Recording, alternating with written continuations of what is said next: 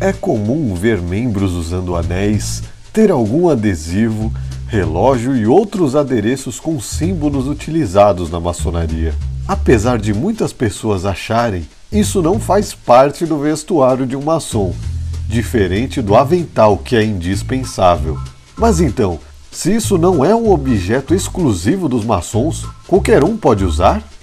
Fala pessoal, beleza? Bem-vindos ao canal Mesopotâmia. E hoje eu vou falar sobre a responsabilidade de usar enfeites com símbolos maçônicos. Mas antes, não se esqueça de se inscrever no canal, dar um like no vídeo, compartilhar e ativar as notificações para receber vídeos novos toda semana.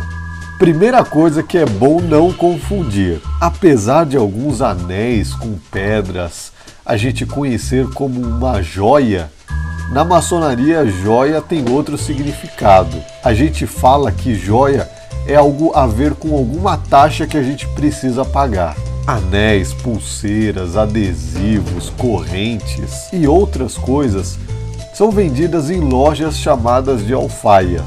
Essas lojas de alfaias são realmente lojas que vendem produtos e não alguma coisa relacionada à loja maçônica. Mas então, se isso vende em lojas comuns, qualquer um pode comprar e usar? Eu diria que sim e não. E eu vou explicar o porquê. Sim, porque é um comércio. Do mesmo jeito que você vai ao shopping comprar alguma coisa, um tênis, uma calça, uma corrente, você pode comprar o que bem entender em uma loja assim. O não é, se você está comprando porque acha bonito, porque quer usar, achou que combinou com alguma coisa sua, ok. Mas você está comprando com a intenção de querer se passar por um maçom sem ainda ser, se encher de enfeites, de esquadro e compasso, colocar camisetas, anéis, corrente, boné, com um monte de coisa simbolizando a maçonaria, não vai dar muito certo se você quiser enganar um maçom. Não é só ter algum enfeite ou saber de alguma coisa que já ouviu falar que você vai conseguir enganar alguma pessoa se dizendo iniciada. Alguns jargões e alguns tipos de conversa que, dependendo de como uma pessoa fala, a gente vai identificar de primeira se ela é ou não iniciada.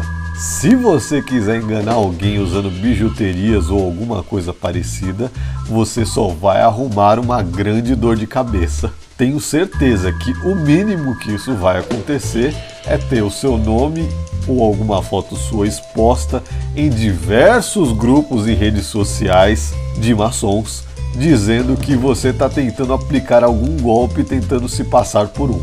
Então eu aconselho a não fazer isso. Por outro lado, se você não tem nenhuma pretensão pessoal dessa maneira, achou bonito algum adorno e quer usar para si, nada vai te impedir, já que algumas pessoas fazem isso, como o atleta Usain Bolt, o corredor que já foi visto com um anel com o símbolo da maçonaria. E aí acabou gerando algumas dúvidas se ele era ou não iniciado.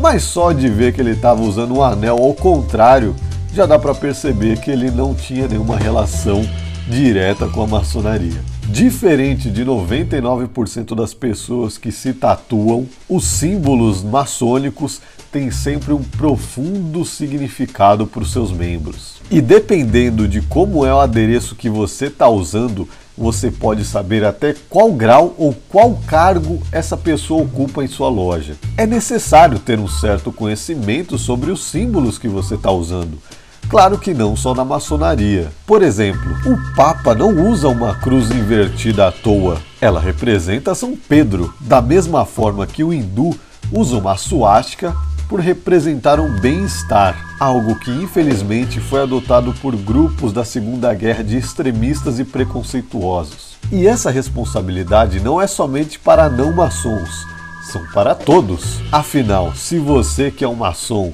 e gosta de colocar adesivos no seu carro e você acabar fechando várias pessoas no trânsito, arrumando brigas, fazendo discussão, xingando os outros na rua, qual a impressão da maçonaria que você está querendo passar? Precisa pensar duas vezes, não somente em usar esses símbolos, mas também de saber como você vai responder para quem é leigo do assunto. É uma responsabilidade muito grande. E você?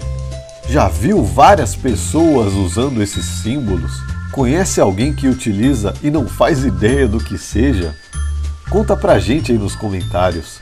Não se esqueça de compartilhar o vídeo com o máximo de pessoas que puder para levar o conhecimento a todos. Até a próxima. Um abraço.